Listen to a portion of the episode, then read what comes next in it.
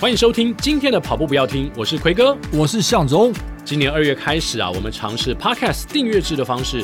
如果你想要随时随地收听全部的集数，每个月只要付台币九十九元，跑步不要停就可以陪你长长久久哦，陪你吃课表，还可以陪你炸两百。哎，爱足以哦。订阅功能目前只开放在 Apple Podcast 跟 Spotify。如果你想要小额赞助跑步不要听，让我们的节目长长久久，也欢迎。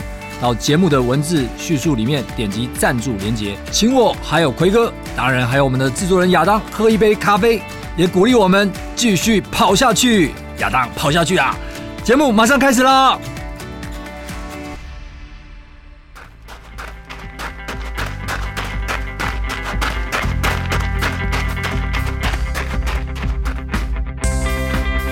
跑步不难，难的是穿上跑鞋离开家门的那一刻。你不需要很厉害才能开始，你需要开始才会变得厉害。大家好，我是韩队长韩新伟。节目一开始来跟大家分享一则活动讯息：第十九届自发性为渐冻人祈福募款活动而跑，总共要跑一百六十八公里，从苗栗的后龙一直跑到鹿港。二零二四年的一月二十号星期六啊，就在一月二十号的星期六，这个活动呢，早上六点钟要从后龙火车站前广场出发。如果您对活动有兴趣，也想要参与这项公益活动的话，我们在节目的资讯栏当中有相关的一些资讯，欢迎大家一起来为渐冻人而跑。今天我们的节目当中呢，有两位跑步作者，嗯，他们之间的对谈，其实我只是一个引言人而已。我们今天的来宾许丽杰 J 哦，非常欢迎，这个很多人敲碗的哦，对，好久没回台湾了。大家好，我是 J。哇哦，哎，平常都是看你的文字，大家对听你的声音会不会比较陌生一些？我觉得其实会，因为我其实还蛮少上各类型的访谈啊，或者是节目等等的。嗯大部分都是以分享写作为主，这样。那你自己在美国那段时间，其实疫情当然有一段三年的时间没有回来嘛，嗯、也没有想在那个过程当中用声音的方式去分享你的跑步啊的一些资讯、啊很。很多人其实有问说要不要做 podcast 什么的，啊、那其实这个念头。能能说个有啦，但是一想到实际要执行，其实还是需要蛮大的呃功夫的。那像你们有有团队，有个超级制作人 亚当，然后有彼此的激励，我觉得这是一个蛮好的 chemistry。那如果我自己的话，我就担心我可能 maybe 做个一集、两集、五集，我就会觉得疲乏了等等的，所以我就觉得那。毕竟文字的方式是一个我比较能够自己控制节奏。那如果你要上 Podcast 或者是要拍 YouTube 节目的话，嗯，它就会有流量的问题，就会有保持观众的问题。像你们就必须要很专注的每一个礼拜上一集。不然大家等不到东西就跑掉了。嗯，对，你可以组另外一个极光三兄弟啊。哦，对对对，三个作者的概念。不一定要找肖玉跟狗粮，等于说另外一组嘛，对不对？这倒是真的。不过我我们聊的话题通常又太 不太适合在，常常会被逼掉。对，没错没错。那今天可以稍微分享一些，就是平常会被逼掉的东西吗？可以啊，可以啊。反正我两个礼拜后又要离开台湾。哎，但是你在美国还是可以听得到吧？可以，可以，当然就是，嗯、呃，说到为什么要上这个节目，我不知道我是不是第一个就是厚颜无耻自己来敲通告的，呃呃，受访人啦。但是就是因为我听了之前两集，当然我听了蛮多集，然后之前两集我印象特别深刻，就是国展跟 Nico Nico 那两集，就蛮近期的，对对对对。然后其实有点啊、呃，反映到我最近的状态，然后说实话是有点深受鼓励啦。然后我那时候就是。先听完国展，然后隔了几周之后听了 Nico，听完 Nico 那集之后，嗯，我那时候就有一个强大的念头，说我、嗯、我想要上来分享这件事。是是是。那其实大家也知道，我过去一年其实没有在 Facebook 上面发任何的文章。没错，大家都想说借。怎么了？借到哪里去了？不见了。对对对对对对对，其实就是主要有两件事情发生啦。第一件事当然就是大家知道我小孩出生，嗯、那啊、嗯呃，小孩出生之后就非常的忙碌啊，尤其在美国，我们我跟我太太是。独自带小孩，然后我们也没有所谓的月子中心。嗯，就我我讲一个例子，大家都觉得很不可思议，但在美国是常态的。就是我记得我小孩是晚上八点五十分出生的，嗯，然后出生完之后就在那个台子上面做完各式各样的测量检查之后呢，你会以为说他会被推到哪个地方去，然后做更进一步的检查或保温等等。保温箱里面啊、嗯呃，没有，他就直接推到那个病房里面，然后小孩子就是你的了。哦，就是当晚就是跟母婴同母婴同事加加爸爸，没错。然后当晚就开始负起父亲的责任了，对，完全没有转换起。是，然后再隔一个晚上，也就是相当于在呃医院待了两个晚上之后，第三个中午。你就出院了，家了，嗯，对，你就带着那个哇，好小好小，两公斤多的婴儿就回家了，然后接下来就是你的事了，哇，所以当初的冲击其实蛮大的，当然就是心里会有很多的预期跟准备，但实际发生的时候还是有点手忙脚乱这样子。那这是第一个，就是比较大的冲击这样子。我们在台湾的话，可能还可以选择，比如说有三周的这个在月子中心。然后你可以有一些 buffer，或者是你的家人陪伴在旁边，帮你照顾一下。没错，哦、你还有一个缓冲。你刚刚是叙述一个就前三天的状态，嗯嗯。但是这样子一路下来，现在孩子几岁了？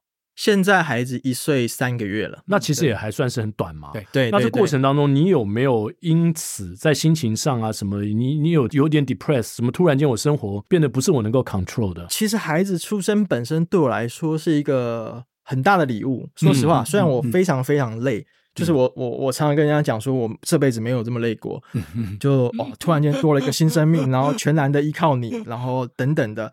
但我是一个在孩子出生以前，我就是一个蛮喜欢小孩的人。嗯，那孩子出生之后，虽然他非常的哦调皮闹，然后黏黏大人，但是呃，大部分情况都还是甘之如饴。那当然还是会有望天兴叹的时候。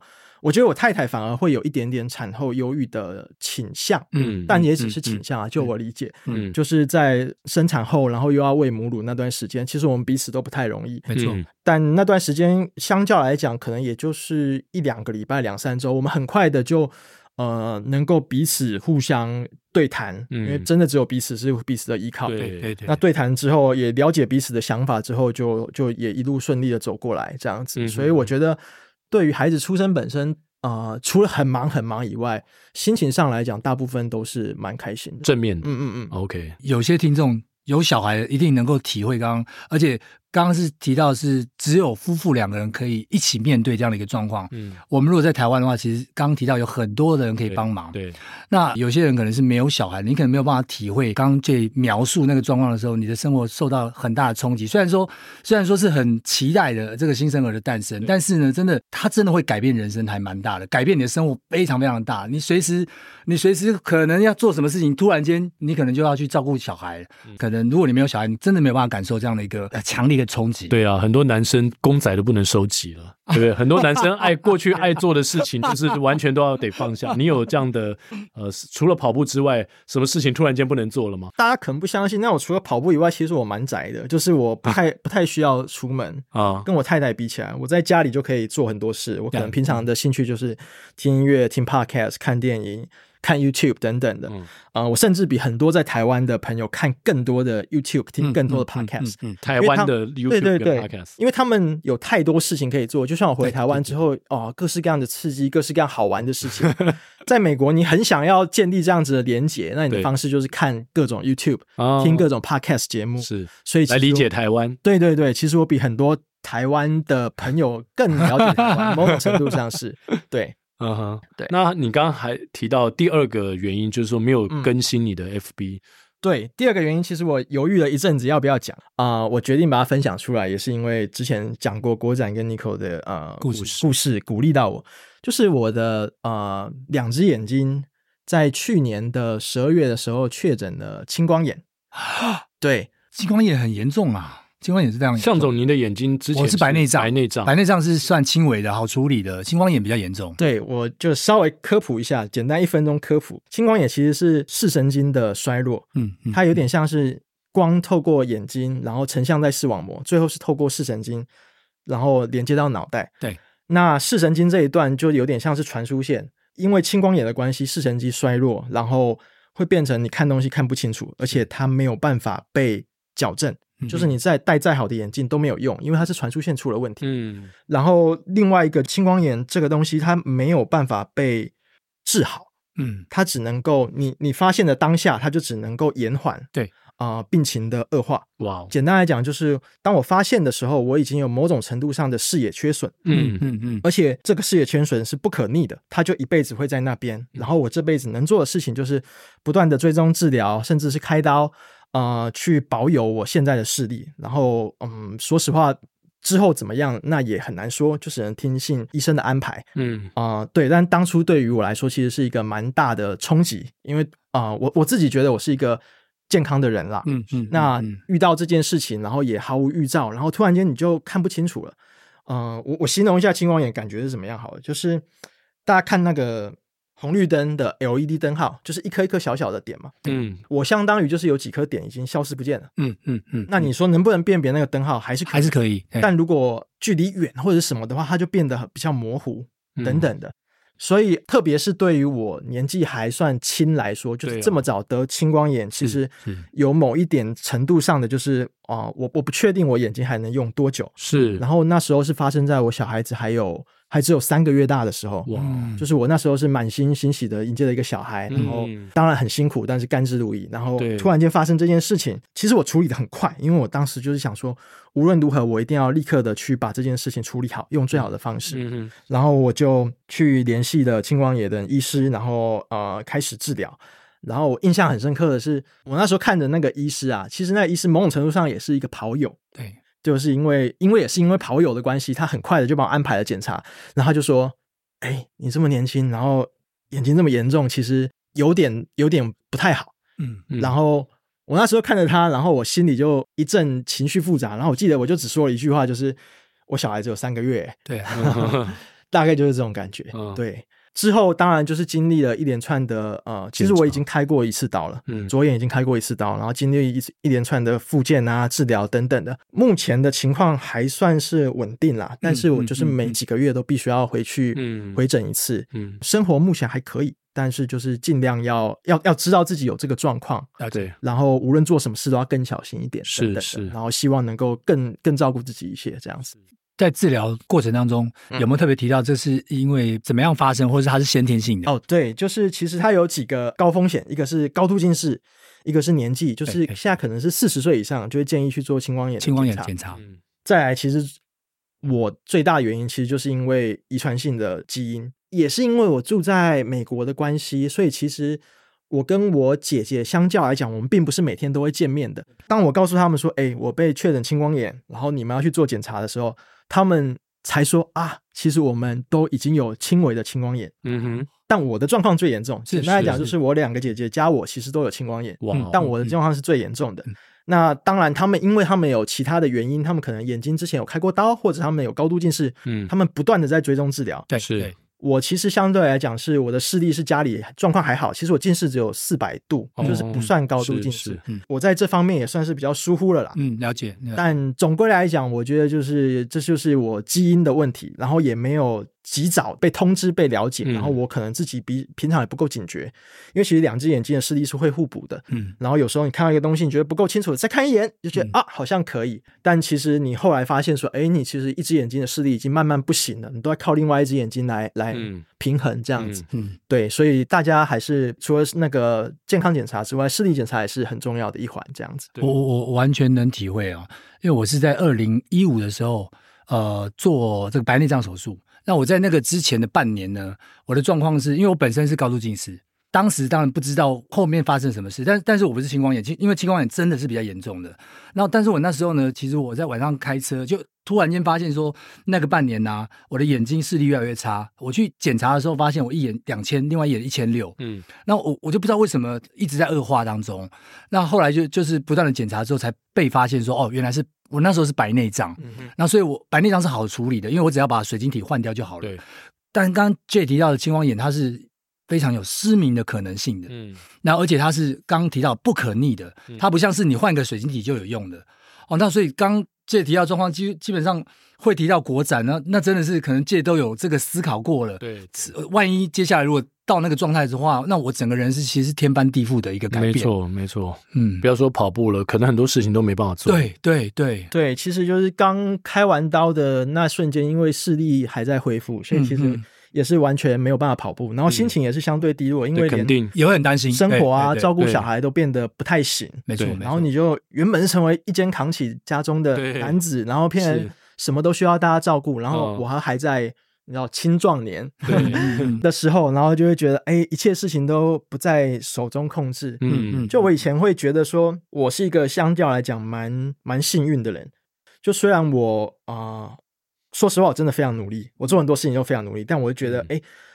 努力做的事情会有某一种程度的回报，是是，是，但是这件事情就让我觉得，哎，有些事情真的能做的事情很少，嗯嗯嗯，然后施的上力很有限，对对对，然后你就会觉得，哎，其实人生就是这个样子，然后有些事情你能做，然后会有好的回报，有些事情你只能尽量做，然后希望老天爷多给你一些关怀，嗯嗯嗯，对，但但如果没有的话，你也只能更坦然的面对。其实这中间也经历了很多很多的。呃，心情的起伏啦，尤其是我太太在身边，她她最能理解。我有时候就会跟她说啊，我我今天真的真的是不行这样子。嗯嗯，嗯，对，其实我是一个大家应该感觉得出来，我其实从平常是一个非常开朗、热情、活力满满的人。是，然后我就会有时候我就突然看着他说，我今天真的不行，这种感觉，我就我我需要我需要一下子，大概大概这种感觉。那你太太在她的角色上面有做什么样的调整？然后她怎么样去面对你有这个眼睛上面的疾病的问题呢？呃，她当然是一路上都很很很支持的啊。然后你知道，一个人当生了重病之后，就会什么傻话都会说出来，你就会说：“哎呀，我我眼睛这样子，你会不会后悔跟我在一起啊？或者是之后如果看不见，你要不要照顾我啊？” 之类的。那他当然都是一而再再而三，很有耐心的说，一定会一定会怎么样怎么样。嗯嗯、对啊，那当然经过这一年的治疗，我也知道这个病情虽然严重啦，但也不是突然间就是宣告死刑。那其实就是还是有很多可以做的努力。我自己给自己的想法就是，如果我从现在开始就把自己当成一个啊、呃，不要讲废人，讲废人好像有一点点不敬，但是就有一点说，如果我今天就觉得我自己不行了，这辈子不行了，那我可能真的就不行了。嗯，所以我至少要努力走到最后一步。假设我还能啊、呃，看五年、看十年，whatever，、嗯、也许有一天我心我我我运气好，等到治疗的方式出现，对，那也有可能。嗯，那至少我要保持这样子的心情跟信念。那当然还有之前提到的，就是小朋友。嗯嗯，我那时候其实心里最大最大的一个就是 我我想要看着我小朋友长大。对啊，听起来很煽情，但是我当时就是在一个相对来讲比较脆弱，然后又动完手术看不清楚的情况下，没错没错，就觉得啊，我我我真的好希望看到他长大。没错没错，这个当爸爸的都懂嘛。对啊，都可以体会啊。对啊，因为儿子都已经在你面前了嘛。然后而且他，如果你如果你越来越看不清楚的话。你真的会失去很多东西，会会有这种恐惧，是一定会有这种恐惧的，没错，没错，没错，任何人都会。嗯，我设身处地去想那个 J 当时那个心情，或者是那个，其实真的一定会很多的负面袭来。嗯，然后以 J 在过去，他可能在所有的事情上面，就是我设定目标，我就一定能够完成，对，至少可能做的比一般人都好很多。但是在这件事情上面，我却没有办法去掌握它。然后我小孩子才是刚出生诶，哦，这个真的是。我听了都会觉得有点难过。嗯、对对对，那这个 FB 关了一年，呃，算是对你自己的一种疗愈吗？就是在这段期间，呃、其实是诶，因为其实。之前在 FB 的时候，还是会有很多的关心的讯息也好啊。应该这段时间很多人私讯你吧？呃，非常多，非常多。其实就是各方面的关心都好啊。就是你突然间消失这么久，大家也都会问说你去哪里啊，家里怎么样啊，等等的。然后我都会说，哎、欸，身体有一些问题或者家里因素，稍微休息一下。嗯、那其实就是不想要在有限的篇幅。内给大家制造太多的担心。对，另外一方面就是我当时情绪起伏也很大，然后我不确定我能不能接受这么多的善意也好，是对关心也好，或者是大家说，哎，我知道哪里有那个好的医生等等，没错，那些对我来说都有点太多了。嗯嗯，对。那其实呃，FB 我我其实没有关啦，但是就放在那边放了放了一年的的时间，没有更新，没有更新，然后给自己更多的时间在。再放在自己跟家人身上，因为说实话，如果这件事给我一个最大的啊、呃、反思跟体悟的话，就是我不想要再为了服务众人而去而去消耗自己很大的精力。嗯，因为包括之前的出书也好，写文章也好，其实都耗了我蛮大的心神。没错，是我太太虽然支持我，但我其实也理解她。他牺牲了很多。嗯嗯，就是我向总跟奎哥应该也都能够了解，很多时候你在外面接到一个讯息，你必须要立刻回，嗯或者是你发了一篇文，然后突然间留言的态势跟你想象的不一样，然后立刻直火等等的，对对，然后你就会说。不好意思，给我五分钟，然后可能那个等等的 这些这些，我相信他都某种程度上的做一些牺牲。嗯嗯，那发生了这件事情之后，我那时候就觉得说啊，其实大家怎么想啊，嗯、呃，对我来说真的不重要。然后如果我还能够。看见一些事情的话，我希望那些东西对我来说是真正重要的。嗯，所以我就把重心回到家庭身上，对，回到呃太太身上、小孩身上，就是全心的陪伴他们。嗯，然后啊、呃，其实我在 IG 还是会有分享啊、呃、限动，但主要是以小朋友的为主。嗯，那跑步这件事情就放的比较轻松。嗯嗯，然后其实我也有跑步，就是我。还是有维持一定的跑量，嗯，那只是强度等等的，可能还是要等身体状况稳定一点之后，嗯，我会再慢慢加上去，这样子，如果可以的话，嗯，嗯，回来台湾一个月的时间，也跑了台北马嘛。是对，可以跟我们分享一下。你刚刚讲说你用比较轻松的态度，因为过去你都是设定目标，然后去努力的去突破、去达成，嗯、然后也写了这么好的书，然后办讲座的时候呢，之前我也听怡美讲说，森林跑站帮你办讲座，你要在对面的这个图书馆里面开两 场，因为因为因为放不下，放不下，所以呢，对对对，找到了比较大的场地，对，可能要还要两场，对，要四五百人的这个听友，对，所以那你现在接下来就是跑马拉松这个部分。啊、呃，你是怎么样来做准备？还有包括这次的台北马。嗯，先说台北马好了。其实我在台北马之前还是有做了某一些程度的准备。嗯嗯，当然距离我真正状态好的时候还差一段啦。但是我觉得回来其实跑个 maybe 二四五之类的，应该还是可行的。嗯，但因为啊，就有有小孩之后很多不可预期啦，就是带小孩之后回来之后就在飞机上感冒了，然后、哦 okay、然后小孩又有时差的问题，所以。我是十二月九号回到台湾，就是台北马的前一周。然后其实那一周都，无论是身体的状况什么都很不好。嗯、然后，嗯、呃，训练的状况也虽然是减量期了，但是其实整个状况都很差。是，所以最后我就决定放自己一马了，嗯、就是在在赛前的一两天就决定说，那我就以参赛为主，那能跑怎样算怎样。当然心里还是有一个小小目标，就是如果我能够跑个破三，嗯、那应该还可以。嗯、那我起跑前也是这样子设定的，然后我就在起跑线上。其实这次回来跑，我也没有特别的昭告天下，一样就是怕会有压力，怕会给引来太多关注等等。对对对，就在起跑线上走走走，然后就遇到了那个 Jerry 泽瑞，然后我就问泽瑞说：“你要跑什么？”他就说破三，我就说我也破三，他说屁啊，不可能。然后就因为他这句话，然后我们就在起跑线上，我就说那我先跟你跑，然后我们就一起跑出去。其实他出去的时候很快，他一下就不见了，然后人又很多，我们都是 B 区出发，然后人一下就不见了。但是我跑着跑着又追上了他的列车，就他还是有照着他稳定的速度在跑，他可能出去的那呃一两 K 比较快，快一点，因为因为要冲破人群。然后我追到他之后，我就说：“哎，介不介意一起跟你跑？” 然后旁边其实还有他的那个摄影师蚂蚁教练，他其实是泽瑞是这次是想要第一次破三了。嗯，对。然后我就说：“那我跟你们一起跑。”嗯，接下来就是跟他一起一起努力到到最后。当然，大家看到最后的镜头就是我帮他拿着 GoPro。那其实中间有一个小插曲，那泽瑞康子恒自己也会提到，就是他的那个蚂蚁教练，他可能因为训练。他之前去跑那个 F 叉 T 的关系，嗯、他最最后训练其实还不到位，所以他拿着摄影机跑破三其实是非常辛苦的，很吃力啊。对，他三十几 K 的时候他就下车了，嗯、然后那时候泽瑞就说：“那他要自己拿着。嗯”啊，我就说：“啊，既然我都跟你跑了，那我就帮你拍好了，就帮人不要帮一半啊。”对。然后泽瑞说：“不用不用，你先冲。”我会跟他说：“拜托，二五五跟。”二五九对我来说有差吗？所以我不是你的目标。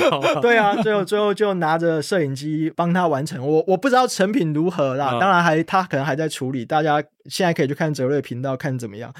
但其实对我来说也是一个，我找件事情给自己做，然后让自己觉得我跑一个破三好像也是有理由的，而且有意义，有意义。不是不是我在放水，其实我还是很努力的这样子。对，大概是这种心情。所以二三四要，然后去跑破三，可能对杰来讲的话是真的还蛮轻松的，是真的，是是不到轻松啦。尤其是拿摄影机，然后那边转来转去，我真的我不开玩笑，一度差一点抽筋，我的左腿的时候抽了一下。嗯嗯，那时候我还跟泽瑞说，因为泽瑞说，呃，最后十五分钟可以全录，就是三 K，呃，十二到十十三分钟可以全录。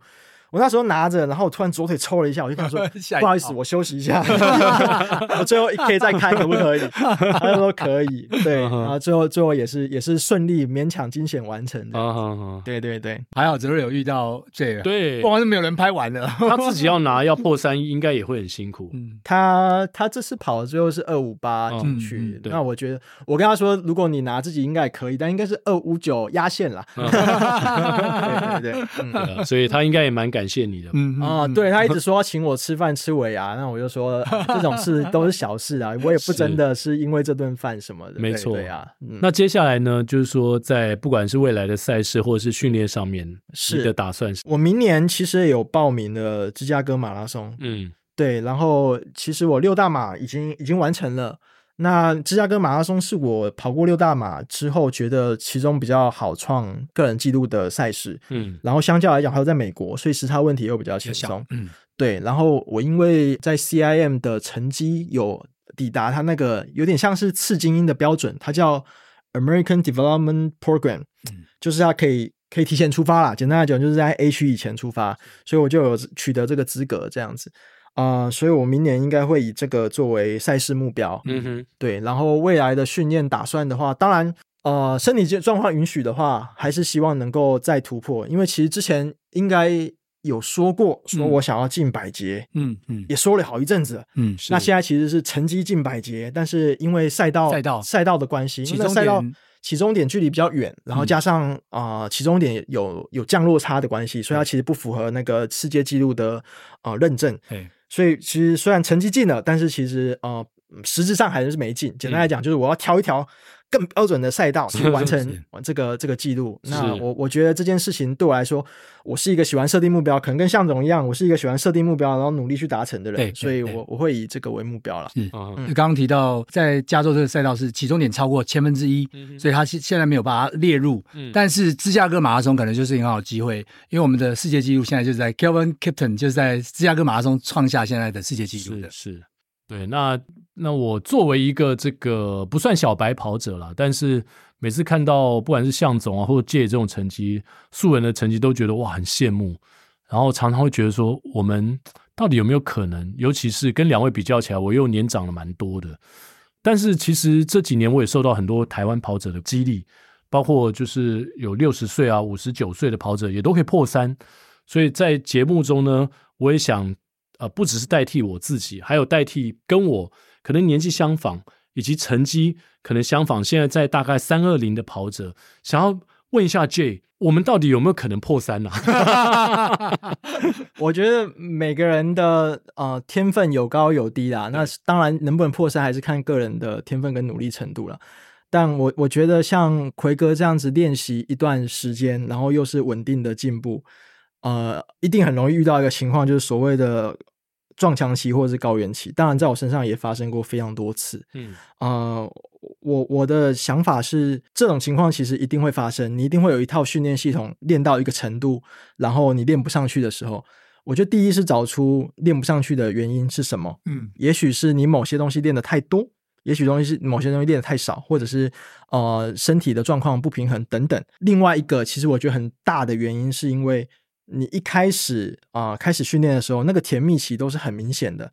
就像我训练第一年进步四十分钟，第二年进步十五分钟，我就觉得，哎，我搞不好跑一跑就二二几了。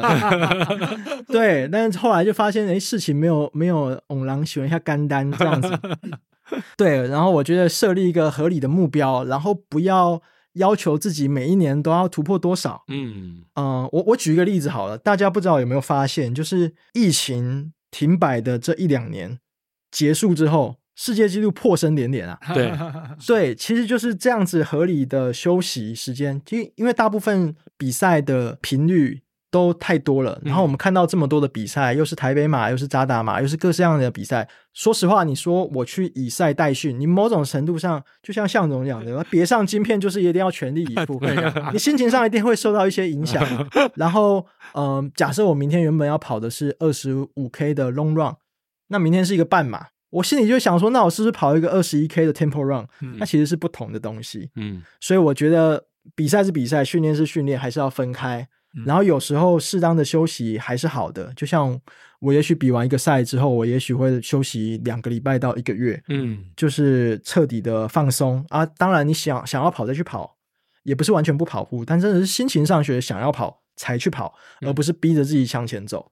我训练到最高峰的时候，其实有到一个月七百 K，哇哦，对，一个月跑到七百 K。那你说那时候是我最强的时候吗？其实没有，那时候其实都是在走钢索的边缘，对，只是幸好没有掉下来而已。嗯嗯，我后来反而是在疫情这段时间好好休息了一阵子。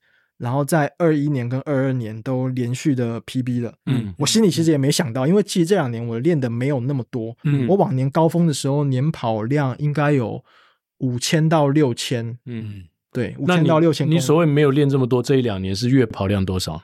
还是有个四百啦，okay, 就是月跑量，嗯，但对于我来说算是还算合理的范围嘛，就每周一百。对，那我之前高的时候是是真的是一个月六百七百都是时有所闻这样子，嗯，嗯，那反而这样降下来之后，呃，你也可以说之前累积的东西开始慢慢的展现，或者是找到了身体的平衡点，嗯，那也不是说我少跑了就就没有去做其他事，我还是有去做一些肌力训练，或者恢复。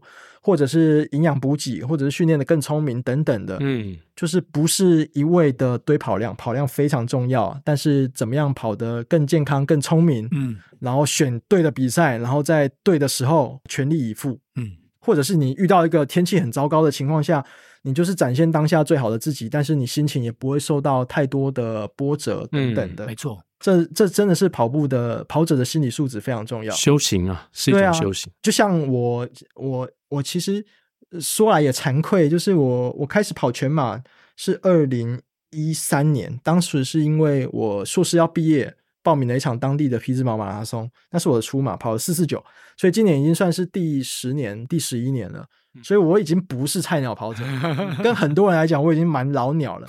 但这十十年来、十一年来。真的是看到很多人上车又下车，嗯，那疫情，嗯、尤其疫情这段时间结束之后回来，然后你就会发现说，真正热爱跑步，然后热爱训练的人还是那几个，嗯，就大家都，当然你看到那些伙伴。一个又一个出现的所以，心里还是有点感动，就是说啊，其实大家对于这件事情 的坚持还是一样的。然后那些去追求一时间的曝光或者是掌声的人，嗯，很快就就不见了，因为他们会去另外一个点追寻更多的掌声。是跑步这条路整体来讲还是还是一个人的事情啊。就他虽然是一群人一起跑，但你这个在这个过程中能帮助你自己的还是你自己。所以我觉得跑者要很很懂得自处。然后找到自己的平衡，然后走走的长远是是更重要的。这样子，嗯，这段话太棒了，谢谢 J，希望能够把你的信念带到接下来我的跑步计划中，一定可以。好，鬼哥加油，破三，耶、yeah, 呃，没有破完没关系，没关系的，对，尽量努力就好了。对对对，时间到了，可能自然要破要破就破。第一个，我先要想办法月跑量四百公里。是那这在其实回推哦，在疫情期间，呃，全世界的马拉松都暂停的那段时间，你有跑一个自主马？呃，我跑了一个伦敦的线上马。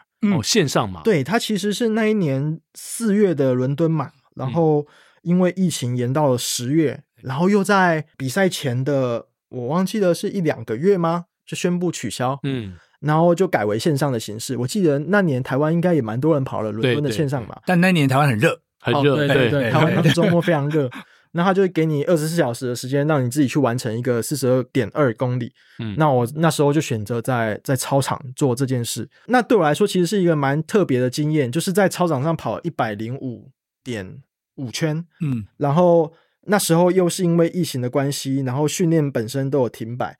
但是，呃，我又因为这件事情，我很想要完成，所以那时候其实有把我的极光三兄弟的两个伙伴，就是肖玉跟狗粮找来，请他们 pace 我。但是，因因为疫情的期间，他们 pace 我的方式只能是在我的周围啊两三公尺以外的地方，就以这种方式 social distancing，对 social distance 的 pace，然后整个整个操场就只有我一个人，加上 pace，然后再加上也许我太太在那边，是，然后就在那边一个人非常啊有点有点傻的完成了一百多圈，对，但那应该是唯一一次全马在操场跑的吧？唯一一次，大概也是 之后的唯一一次，再也不会想要这么做，对，因为因为太无聊了吧，一百零五点五圈。对，而且因为那时候跑完脚会不会脚踝会不会痛啊？一直一直往同一个方向一直转，是有点头晕。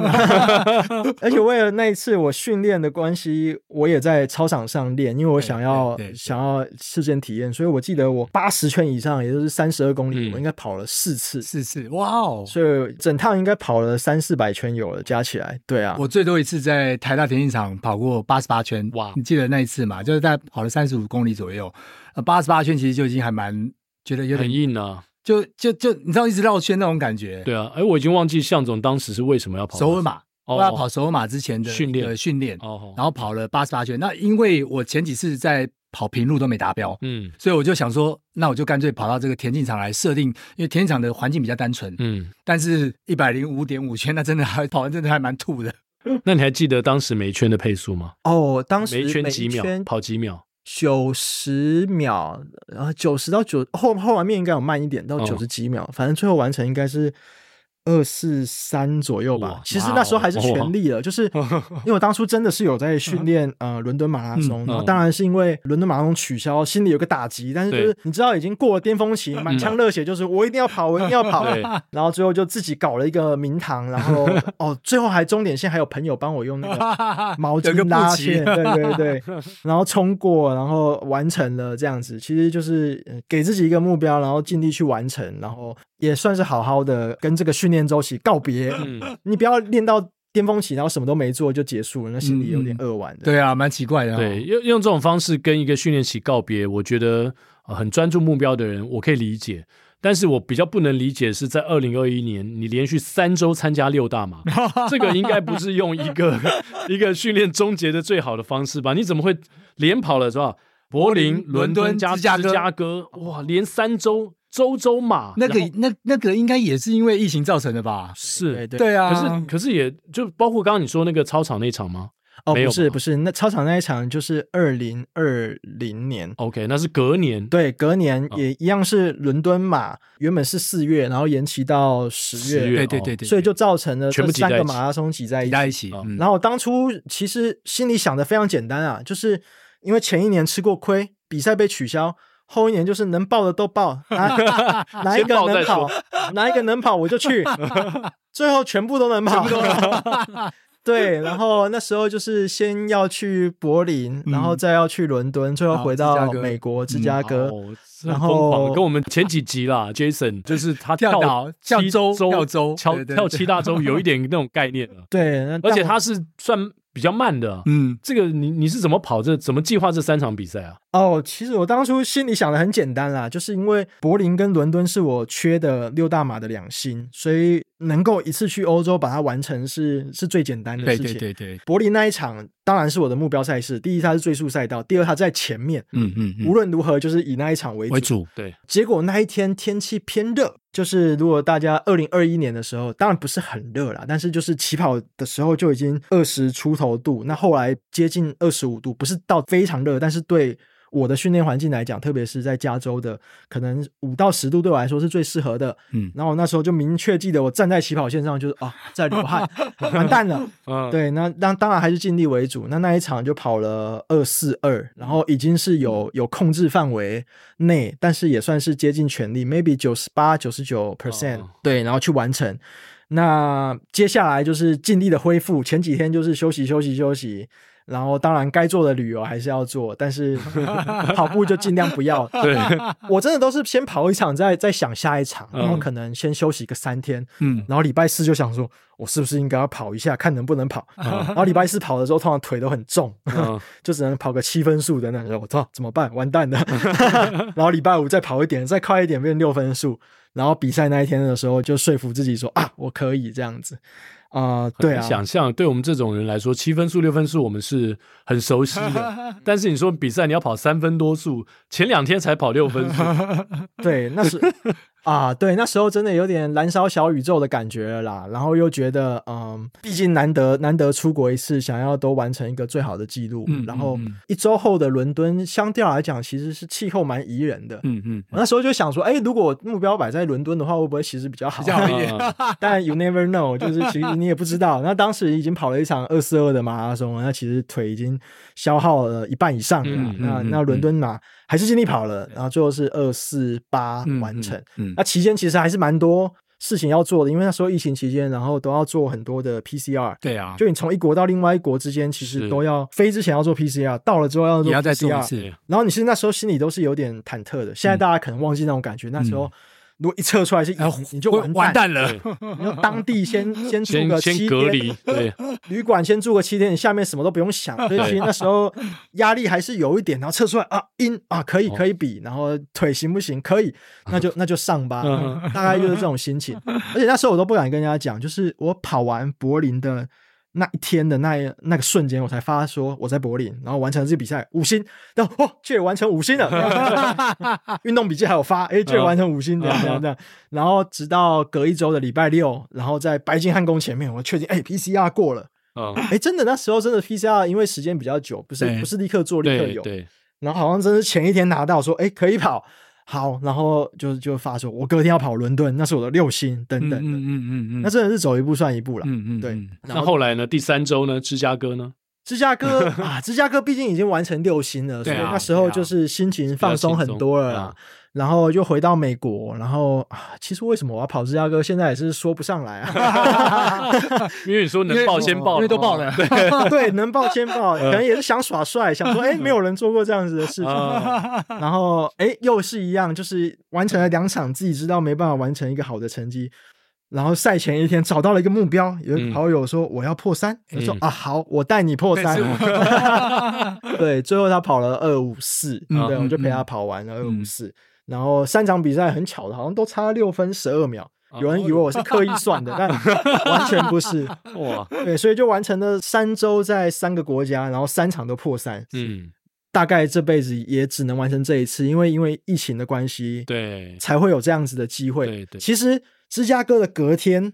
还有波士顿，波士顿马拉松，对，因为那波士顿马拉松延期到秋天，是是是，认真要的话是可以的，但是 那个那个 logistic 就是那个行程安排太复杂，因为波士顿马拉松只能本人领 bib 哦，然后你跑完当天再去，完全来不及，所以你变成你要先飞波士顿拿完 BIP 之后飞芝加哥跑完再飞波士顿比赛。想了就就累，所以最后就没有去波士顿了。是对，当然那时候也没有报波士顿，嗯，是真的。对，那一年五个马拉松就所有世界六大马，就刚好就在那个下半这几个月。有一个美国的女生精英跑者叫 Shalane，她那年就跑了六周六个六大马。对，他就也算是完成一个记录，然后那时候就有跟他同场的其中三大，然后就觉得哇，而且他越跑越快，对，记得他最后波士顿好像跑了二三几等等，非常非常厉害。他是职业选手，他职业选手，对，可是这样也是很不可思议啊，对，就一场比一场快，一场比一场快。我那时候就是真的是看他车尾灯越来越远，我是一场比一场慢，而且我都是全力的，然后一场比一场快这样。而且而且 Jay 跑完这个世界六大马之后，他其实是台湾呃最快。哦，就不速度的部分是最快完成台湾六大马拉松的跑者，就是平均的完赛时间，平均完赛时间，对对对，平均完赛时间是最快的，对对对。哦，我觉得是向总，因为这几年也退隐江湖，不然 我差有机会，差有机会挑战，对对对。对，那相当不容易了，而且重点是你有两场是这种背靠背，对，背靠背还都二四级，对，背靠背这个真是太不容易了，对啊，这感觉好像。短期内要有人打破这个记录并不容易，不容易啊！因为就可以去试试看背靠背，然后还是六分数、七分数，还在前几天很酸痛的时候，对对，对，然后还跑出了二四八。对啊，这个太难了吧？这个这个你的训练系统是怎么样可以帮助你完成这样子？哦，训练哦，对啊，因为你的跑步笔记里面也后面有蛮大一个篇幅在讲训练的。对，其实啊。呃我一开始的话接触到所谓的周期化训练或者科学化训练，就是因为加入了一个跑团叫 Burn，Burn，就是我们加州的华人跑团。对，然后那时候大家都在练，现在大家应该比较熟悉汉森。嗯嗯。那当初其实大家对于这个比较不熟悉，然后我就加入了之后也开始练习，然后就进步了蛮快的。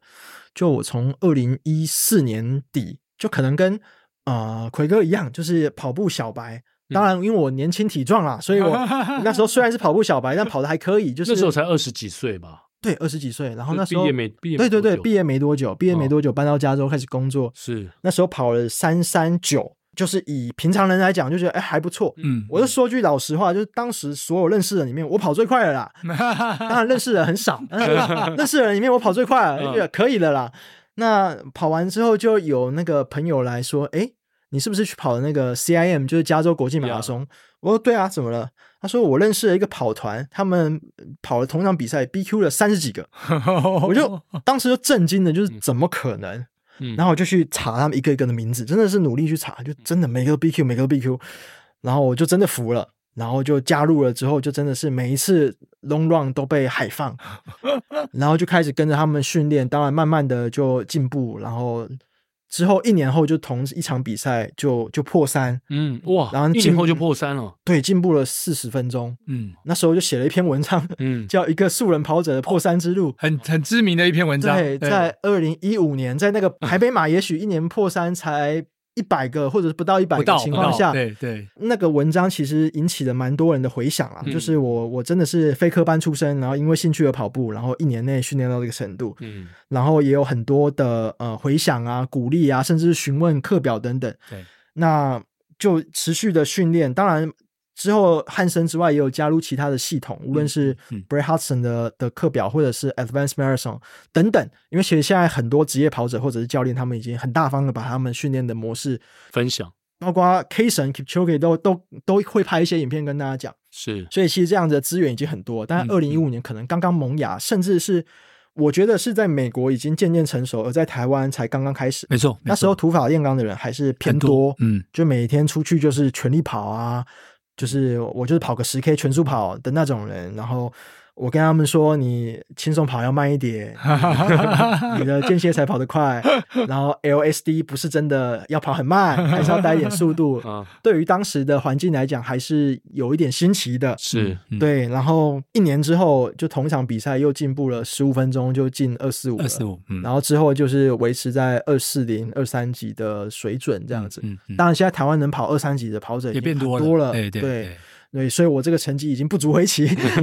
对，但在当初的环境下，然后尤其是在关于这样子的中文资讯比较少的情况下来讲，大家会觉得这样子的内容是有分享价值的。嗯，无论是训练的过程、肝糖超补啊，或者是跑步的补给等等，这些观念都相较来讲是算新的。他们会想说：“哎，哦，现在跑步吃能量胶什么的，大家都习以为常。当初我讲跑步要吃能量胶，哇，真的是。”一堆排山倒海的 质疑，质疑。我说 我吃香蕉就好啦，我吃小羊羹就好。哎，不要讲牌子，不要讲牌子。我吃小羊羹就好啦，我吃什么什么果冻就好啦，等等的。为什么要花钱去买能量胶等等？对，而且还不便宜。对，当然不便宜。然后我就跟他说，这些东西就是职业跑者在使用。那我们要有接近他们的训练的思维跟啊训练的方式，才能够。有接近他们的成绩嘛？当然，我们还是有很大的距离。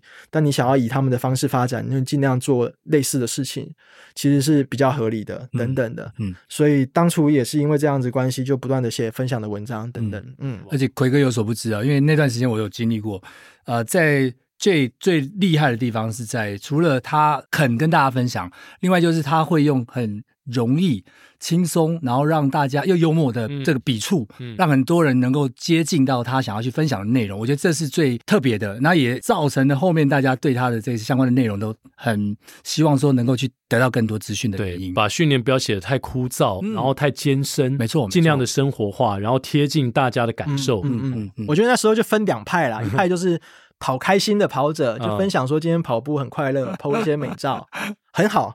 那另外一方面就是职业跑者。PO 一个超级恐怖的课表，但没有人能够实际体会。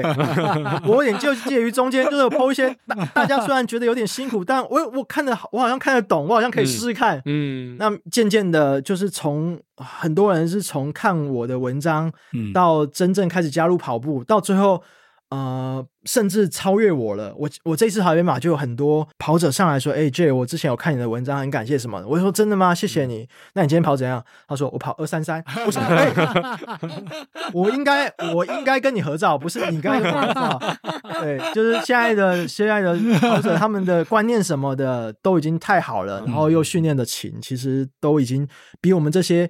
我说我我自己是比较没有天分，但是苦练型的。他们稍微有一点天分，然后练得又很好的，其实要超越都是非常非常有可能的。嗯，那你刚刚讲这个加州的 Burn 这个跑团啊，嗯、加州也很大嘛，你们那个跑团距离你住的地方远吗？然后里面的组成是不是比较多的来自那、呃、中国的会比较多吗？对对对，就是我们主要是发机是在戏谷那边为主。嗯那其实里面中国人、呃香港人、台湾人都有，主要就是我们讲话都是讲呃华语华语是为主，然后沟通也比较方便。但近年也有一些外国人想要加入，加入也无所谓，我们就就是欢迎这样子。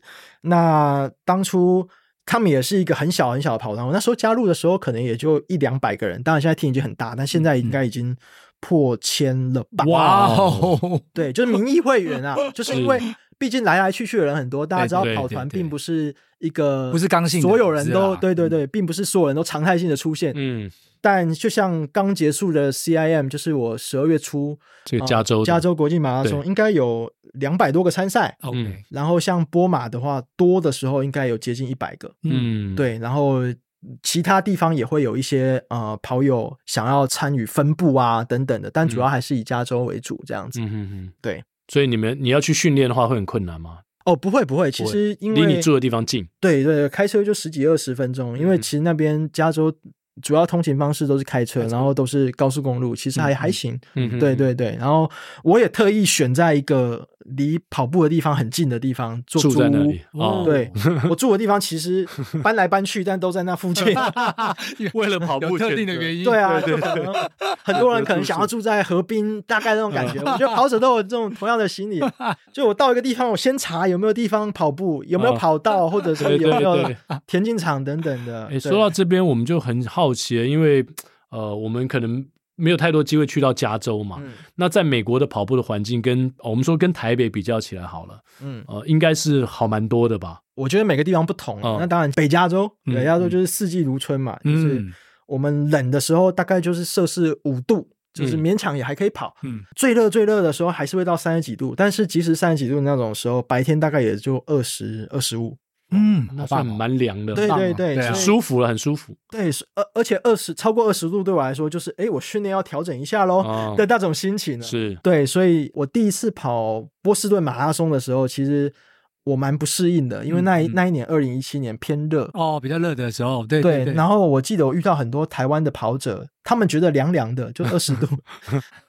但对我来说就已经是抽筋跑爆的天气，对，所以加州天气主要来说就是干爽，然后气温低，然后下雨的时候通常集中在冬天，但也不会像台湾雨势那么强，就是毛毛雨还可以跑这样子。嗯，台湾就是湿度又又湿，那又湿，很受不了。对，所以跑步的气氛应该也不错。嗯，对，加州就是跑步的气氛好，各种户外运动、骑车、攀岩等等的都很盛行，这样子是。那杰刚刚提到六大马嘛，嗯，就是你刚刚很快速的完赛。那如果说还没有呃想也想要去摘星的朋友，你会给他们什么样的建议？会像你这样的速度去？当然，接下来可能也没有这种机会了，就是说可以三周跑三个六大马。哦、但是你会怎么样去去建议啊、呃？接下来的跑者，我我觉得我会好好享受。诶，其实我大概也都是以一年一星的方式在进行。那包括伦敦跟柏林，原本也是想要一年一星，嗯，但最后就是因为疫情关系，嗯。就是当初就觉得，哎，我我再一等，不知道等到什么时候，然后就 一口气两周连续拿下，不然我也想要慢慢完成。然后我的规划赛事其实都是每年都是以秋季马为主，然后春季马如果有的话，就是波士顿马。然后去去调整一下。那波士顿的话，我也不会跟秋季马的成绩做比较，因为毕竟波士顿本身天气也难以预测，赛道也难，所以就是我我都是波士顿跟波士顿比啦。那我能够在波士顿上面跑得很好的话，就就很好了。嗯嗯。那秋季马的话，会是我主要赛事。那如果有跑友有兴趣的话，我觉得这样子的安排会是比较合理的。就是尤其台湾。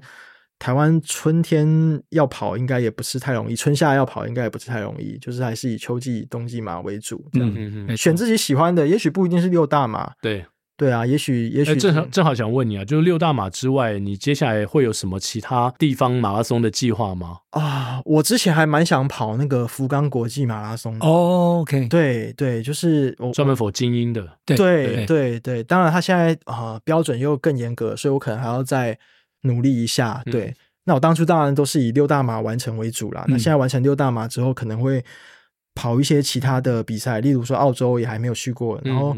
雪梨很有可能成为七大马，第七，嗯、所以所以可能也会在考虑范围内，嗯，对，等等的。然后我其实也有跑过，我其实有跑过越野超马，哦、但当初因为跟呃全马的训练某种程度上还是有一点抵触啦，嗯嗯，所以那时候就选择暂时放下。但如果有一天，我的跑步的速度越来越慢，越来越慢。毕竟现在已经过了那个黄金期，虽然自己这样讲有点那个，但是你还年轻吧？就别的快四十了。对 对对，我现在就是因为他在那边，所以我不敢讲这样。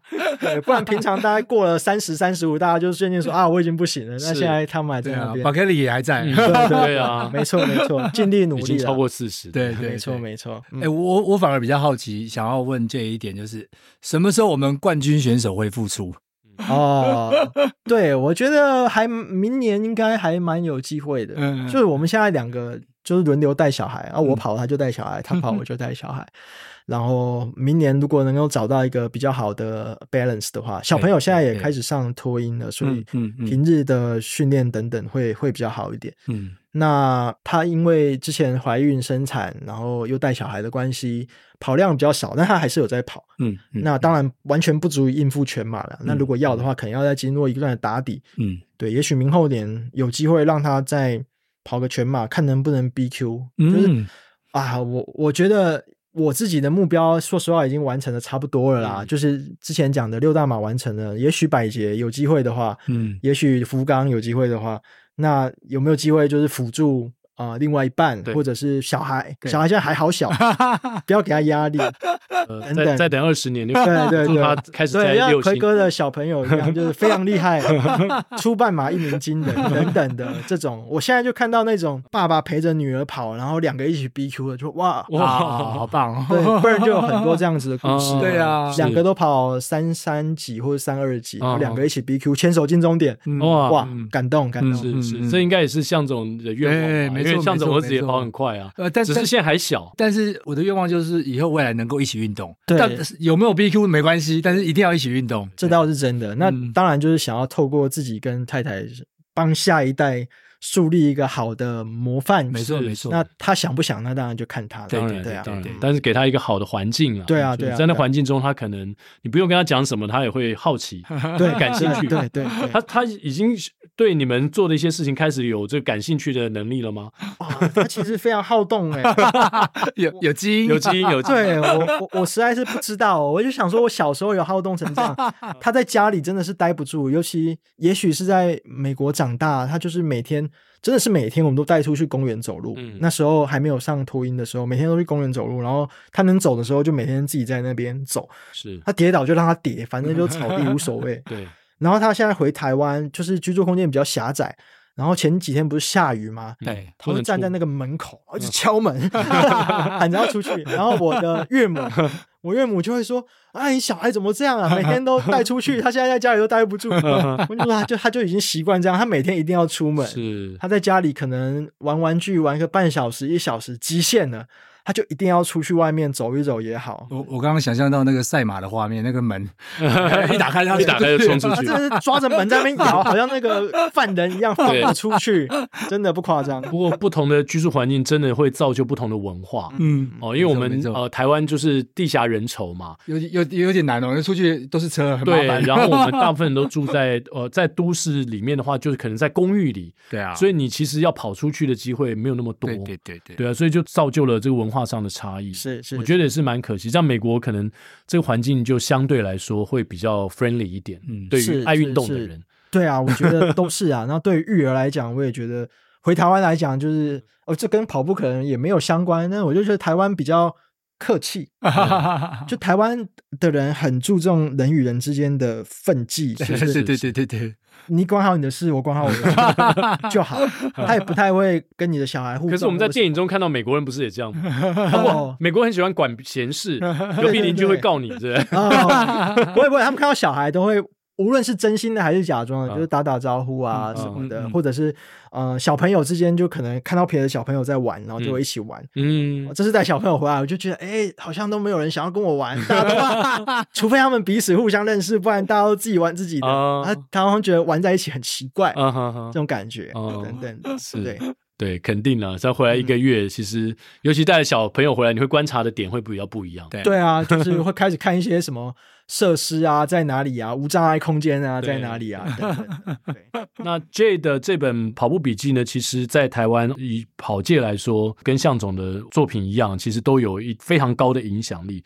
那你刚刚也提到眼睛的问题嘛？嗯、其实我刚刚本来想问你说，会不会接下来还会有出书的打算呢？啊，呃，这件事也真的是 三天两头就被问一次，被出版社吗？还是被跑跑友？我我觉得我的编辑已经不敢问我了，对，因为我他也知道我现在就是以家庭为重了。是，那说实话，育儿的 这这本书已经啊，对对对，这本书已经是我的毕生精力精华了。哦、对，嗯嗯、那之后要出的话，我觉得。啊，真的是要靠双脚跑出更多的路，跑出更多的故事。对对，不然就不然就有点像是自己在啊卖弄或者是想象出来的东西。嗯，就也许我是一个比较实际的人呐，那里面的故事也都是我实际上一步一步跑出来当下的感觉。嗯啊，然后最后再汇成成一本书。然后虽然虽然分量不是太大，但是呃，当当时也是耗了很大的一番心力。那其实这场这本书之后就是疫情期间，然后又经历了生小朋友。嗯、那也许比较值得写的就是那个虚拟马跟跟那三场六大马。嗯，那之后如果累积了更多的故事，然后又大家又还有兴趣支持的话，那当然还是还是有机会这样子。对啊、现在还是常常哇。尤其是里面有一些训练的东西，每次台北马前都会有人 tag 我，所以又看的什么什么东西，然后觉得好汗颜，就是觉得 啊，这么久以前的东西了，因为主要里面还有很多训练课表 的部分，对，对不同的 level 的时候的课表，还是会有人在在看这个东西，嗯、所以我觉得还是。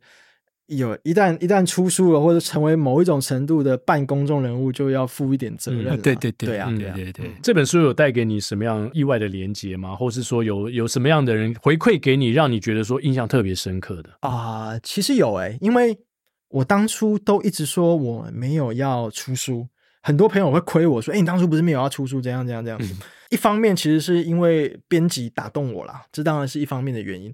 后来就是因为。后来的出了书之后，我才发现，其实书能够 reach，就是能够呃触碰到的群众，跟你在网络上的其实还是有分别的。嗯，我举个例子来讲就好了，就是前阵子还有一个国中老师，就是拿这本书，然后去给小朋友，国中的小朋友读，然后给他们亲子共读，然后他之后有传他们那个回馈单给我。就是他们那个亲子共读，我不知道向总有没有这样子的经验，就是父母先要一直一起读，然后也许要写一一小段话，然后说那些是 optional，就是选填的。他说是第一次所有的父母都填了，这样子的感觉，就是不只是小朋友因为要做作业而而而写了心得，就是父母亲也真的看了，然后有一些感觉等等的。那当然。当时写书的时候，那时候我还是一个冲劲非常强，嗯，嗯觉得自己啊无所不能，某种程度上无所不能，有努力就有回报的人，嗯，所以对于那个年纪的他们，应该有某一些程度的努力鼓励的作用，这样子。然后我我觉得也算是留下了一个好的印记啦。无论如何，嗯、对啊，我我的我的经验是我刚好我的女儿，哎，忘记女儿还儿子了，然后他有一天就回来就说，他同学到图书馆。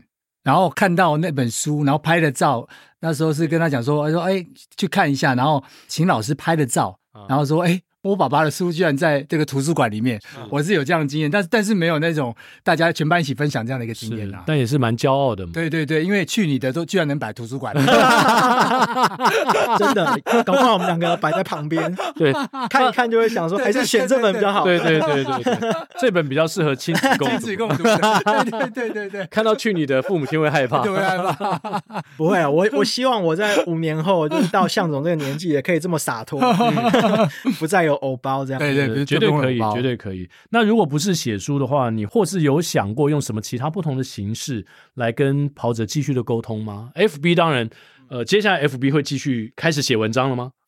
我我觉得会慢慢的啦，就是一定会慢慢的更更多文章。嗯，那其实今天来上 Podcast。对我来说，就是一个很重要的第一步。对，嗯，对，就是我我我想要把这件事说出来。嗯，某种程度上，就是我已经一只脚跨出来了。对对对对，我我希望能够透过这样子的方式。哦，当初其实我刚确诊青光眼，然后心情低潮的时候，我真的是发了狂的搜寻所有的文章。嗯嗯，然后想说有没有像我这样子情况的人，还能不能运动，嗯，还能不能正常生活，还能过多久？是，那当然收到的讯息或者是资讯都是各方面的都有，有人可以很长久，有人不一定等等的。但我觉得我我既然现在已经是一份子，就是呃这个这个疾病的一份子，那当然不只是青光眼也。也包含所有就是慢性疾病，或者是身体有各种缺陷，甚至是你心情不好，嗯，呃，心理或生理各种问题的人，我都我都觉得就是能够找到一个跟自己和平共处的方式，然后还是人生还是要继续过啦，没错，持续向前走。那透过来这里分享，然后透过跟自己的算是一种告解吗？嗯、呃，也算是第一步，然后之后也会尽量的把内心深层的话。慢慢的讲出来，嗯，对，嗯、等等的，是，我觉得一定要就像 Jay 刚刚提到，最早提到，包含国展，包含 Nicole，其实我们也希望 Jay 要把自己的故事持续跟大家分享，因为一定有很多人刚刚提到慢性疾病也罢，他们一定深受很多的困扰，嗯，那借由更多的故事，有更多的力量也给他们，对，嗯，呃，甚至也许也有人经历其中，对对，然后他也有些经验。呃，可以提出来分享，就像你一开始在搜寻的这些讯息一样。是是，但不用有压力。我觉得就像这讲的，一开始踏出一脚而已，其实还有另外一脚还在里面，但不用有压力，随时想分享就分享，不想分享，那就是我当下最好的状况，就是这样子而已了。嗯，然后之后可能啊，目前可能还在想规划中。就其实我在嗯前阵子也是给自己一个目标，因为很多人都会。看我的课表啊，但说穿了，我就只是一个练的还可以的市民跑者。那我其实心里都有一点不踏实，就是我这样会不会误人子弟啊什么的。嗯嗯嗯、所以我我在前阵子也有去完成了那个 USATF，就是美国田径协会的教练认证。嗯，所以其实算现在算是有牌教练，也算是让自己有一点交代啦。然后之后，呃，美国包含我们 Burn 本身，自己现在自己有在做一些教练的计划。线上的教练课程，然后我自己是工程师，软体工程师，然后 ChatGPT 很流行嘛，对，所以我我之后有有时间的话，而且有有能力的话，我可能会做一些线上的东西。那也许对，然后也许他他的方式可能并不是。授课的方式，也许更是互动式的。假设说你问一个问题，嗯嗯嗯、全马配速应该是多少？心率应该是多少？什么是轻松跑什么的？你应该是问一个问题，然后就可以回答，就像一个真人在那边。那其实现在的资讯或者现在的技术都做得到这件事情，只是缺一个人去把它完成而已。嗯、那我觉得我的呃能力跟时间有，如果都能做到的话，那完成这件事也许也是一个好的目标。嗯，对呀、啊，嗯。对啊，这很棒啊，太棒了，非常期待。就是、对，也许不是过去那种啊、呃，就是写书的形式，嗯啊、呃，但是还是用不同的形式在分享，以及影响着就是我们接下来下一代 next generation 的跑者。因为只要现在没有加入马场的，其实都是我们的下一代跑者。对，应该还有很多听众都还有。巨大的潜力，也许你就是下一步追上向总跟奎哥的那个人。对，追上我很容易了，追上向总的话是需要非常非常努力，再加一些 天分。不过我觉得借这样子很好，如就是如果你真的可以有专属于你自己的线上课程，或甚至未来也也有可能啊，你可以不定期的回台湾来哦，变成一个实体的课程，嗯，然后跟台湾的跑友，对于进步有强烈需求的跑者呢，可以有更多的互动。对，去协助他们。好，没问题。对啊，很棒。那今天节目最后，我们就把这扇窗给关起来啊，因为没有，因为 Jay 已经告解完毕了。哦，吓我一跳，神父要把谢谢神父。我想说，这时候关窗应该还要开另外一扇门。好了，那最后就进入到我们的彩蛋时间。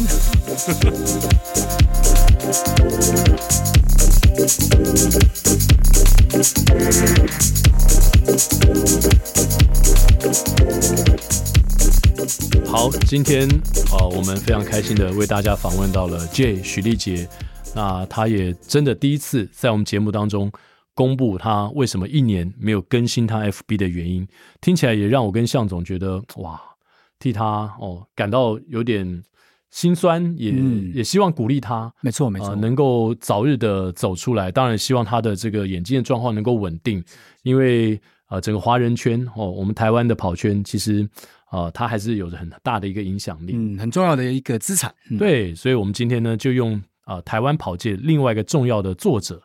呃的这首歌 来鼓励啊、呃，我们的许丽杰是向总为我们带来这个周杰伦呢，刚好啊、呃，他的英文名字也是 J，嗯，而且呢啊，许、呃、力杰也很喜欢听周杰伦的歌，所以我们就点播了这首跟他的心境非常接近的《世界末日》，由向总来唱。嗯，希望不要像世界末日一样。嗯嗯，想笑。来伪装掉下的眼泪，点点头，承认自己会怕黑。我只求能借一点的时间来陪，你却连同情都不给，想哭。来试探自己麻痹了没？全世界好像只有我疲惫，无所谓，反正难过就敷衍走一回，但愿绝望和无奈远走高飞，远走高飞。天灰灰，会不会让我忘记你是谁？夜越黑，梦违背，难追难回味。我的世界将被摧毁，也许事与愿违。累不累，睡不睡，但因无人相依偎。夜越黑，梦违背，有谁肯安慰？我的世界将被摧毁，也许颓废也是另一种美。难听死了！希望 J 能够走出这个曾经以为的世界末日。嗯，他说他已经一脚跨出来了嘛。我相信，呃，未来的他，呃，我们也今天聊了蛮多他可能的计划。嗯嗯啊、呃，他应该没有问题的话，会一步一步的去实现。嗯，我们也祝福他。是对，尤其是有一个这么可爱的宝宝。嗯，对，人生还是不管是他或是我们任何人，在任何阶段遭遇到一些问题，都永远保持着希望。没错。好的，以上就是今天的跑步不要听，为大家邀请到 J 徐丽杰，希望你会喜欢。我们下周三早上八点同一时间空中相会，拜拜。拜拜。